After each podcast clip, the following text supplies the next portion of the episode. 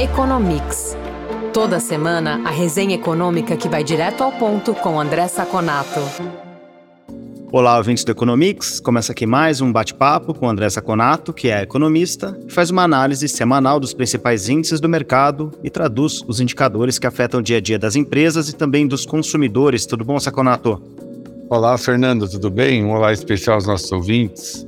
Saconato começando com desemprego aqui no Brasil, dados da PNAD que saíram agora mostraram uma taxa de desemprego em 8,1% em novembro, é a menor taxa desde 2015. Um resultado significativo? O que, que envolve, Saconato? Olha, Fernando, realmente o resultado em geral ele foi positivo. É positivo porque não só ele traz notícias boas em relação à queda da desocupação, né? Só para a gente ter uma ideia, no mesmo período do ano passado, ou seja, nesse o, o trimestre que acaba em novembro, nós estávamos com 11,6. No trimestre passado, 8,9, agora temos 8,1. Né? Então, assim, é uma queda substancial. Mas também veio com notícias boas no rendimento, rendimento médio do trabalho. Olha, só para termos uma ideia também, no mesmo período do ano passado, R$ 2.601. No último dado do último trimestre, 2.706 e agora nesse 2.787. Então foi um aumento de renda com um aumento de emprego com um aumento de renda, o que mostra realmente a força do mercado de trabalho. É, vimos também que meio que no limite ele está diminuindo né, a taxa de crescimento, que é normal, né, porque a base vai ficar mais alta, mas também já indica uma desaceleração. É, o número de pessoas desocupadas caiu 900 em 900 mil pessoas, é muita coisa, para 8,7 milhões. E em relação ao ano passado, caiu em 3,7 milhões. São 3, quase 4 milhões de pessoas a menos desocupadas, tá? E o número de ocupadas bateu uma, a, o recorde da série histórica, quase 100 milhões de pessoas, 99,7 milhões. Um outro dado positivo, Fernando Elvin, o número de carteiras assinadas aumentou do, é, para 36 milhões e 800 mil pessoas. São 800 mil pessoas a mais com carteira assinada, uma alta de 2,3%. E queda dos trabalhadores em conta própria, né, pra, de 1,4% para 25,5 milhões. O que significa isso? Provavelmente você está migrando pessoas de empregos é, precários para empregos melhores com carteira assinada.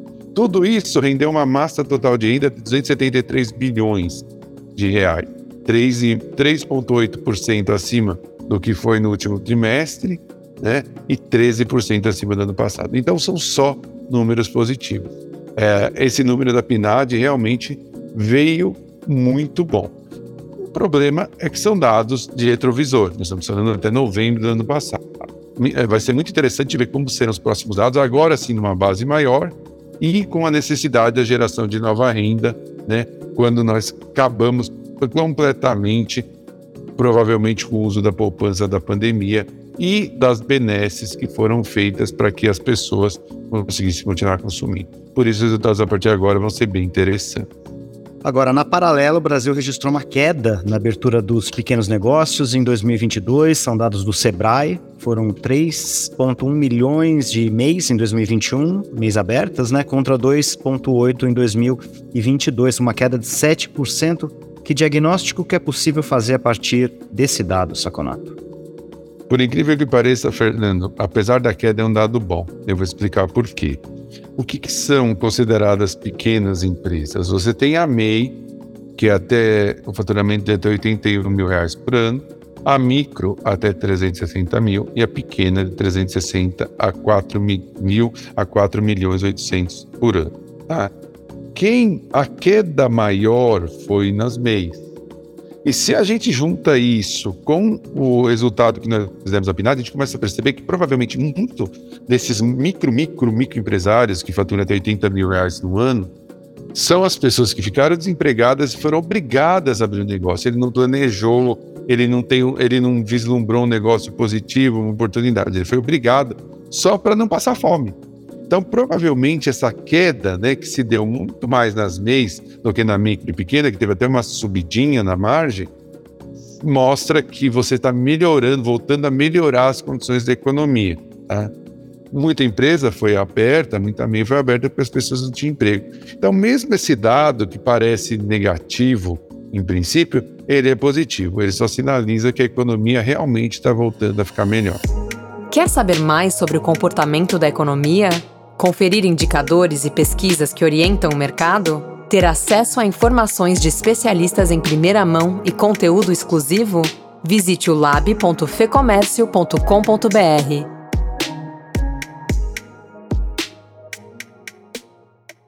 economia americana, a gente pode trazer dois dados. O índice de preços ao produtor, o PPI, caiu 0,5% em dezembro. Na comparação anual, ele avançou 6,2%.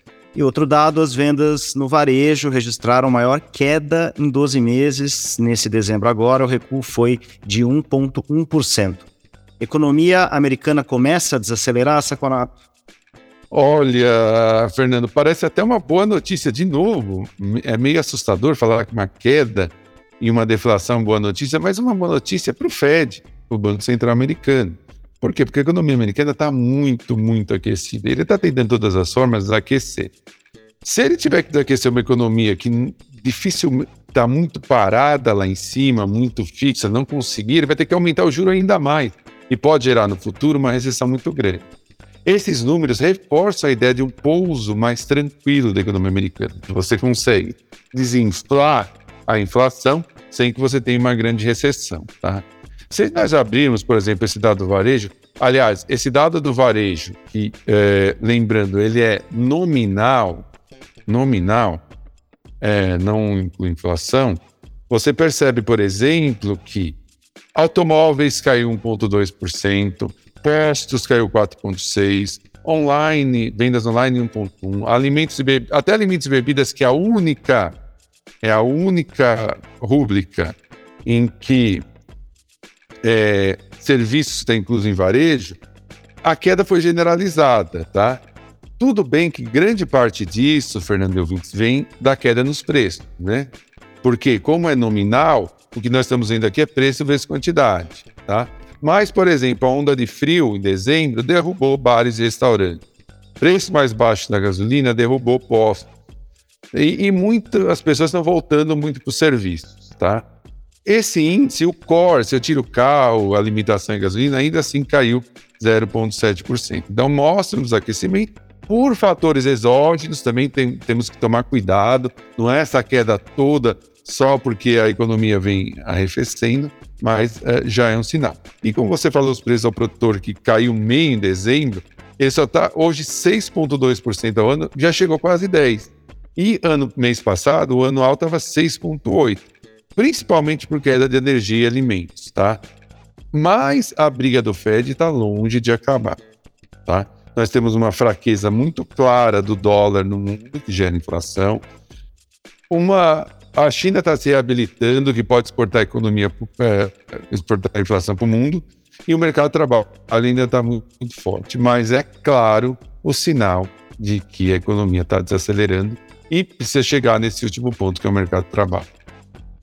Antes de falar de China, vamos falar da Europa, a zona do euro, o índice de preços ao consumidor eh, da zona do euro desacelerou para 9,2% agora em dezembro. Boa notícia? Boa notícia. Boa notícia também, porque mesmo é, ativo nos Estados Unidos, você pode fazer com que o Banco Central da Zona do Euro não tenha restrição agressiva na queda da inflação.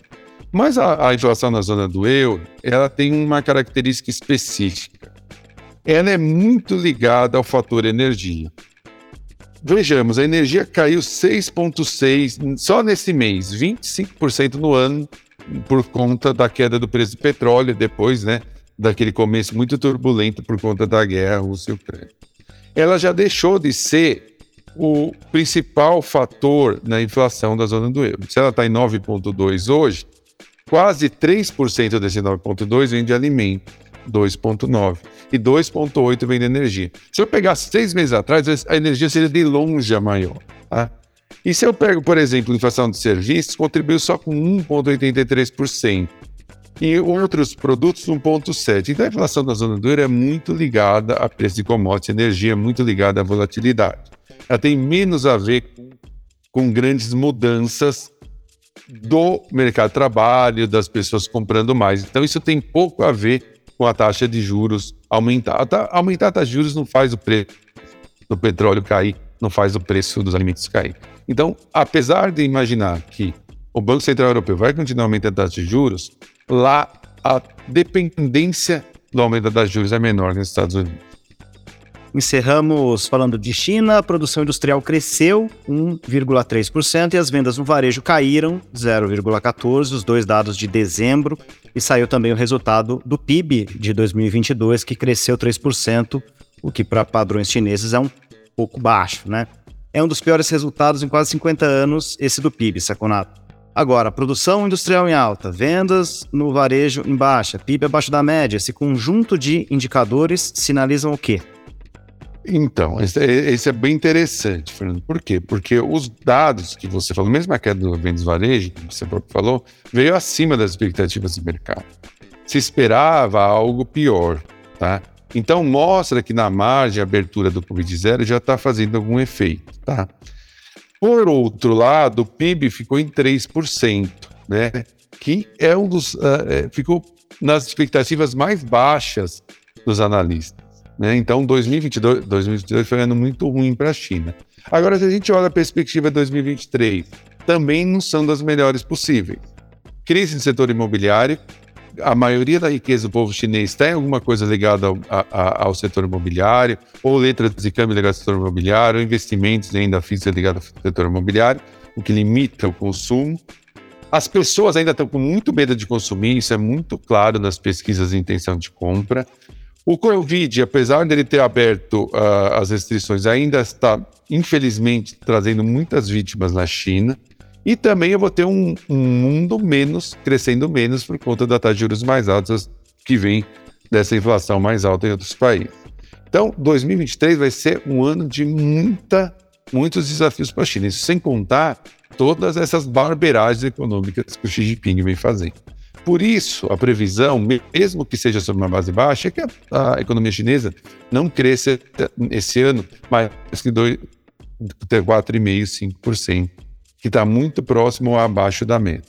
A China continua numa situação muito complicada, apesar dos dados melhores para o potencial de varejo que esperada no final do ano. Bom, Saconato. Obrigado pela análise. A gente continua acompanhando e até semana que vem. Muito obrigado pela conversa, Fernando. Obrigado aos ouvintes que estiveram conosco até agora. E nos vemos na próxima edição do nosso podcast. Informação e análises inéditas. Mobilização empresarial. Ferramentas de negócios exclusivas. Tudo isso você encontra no lab.fecomércio.com.br. Acesse agora e confira.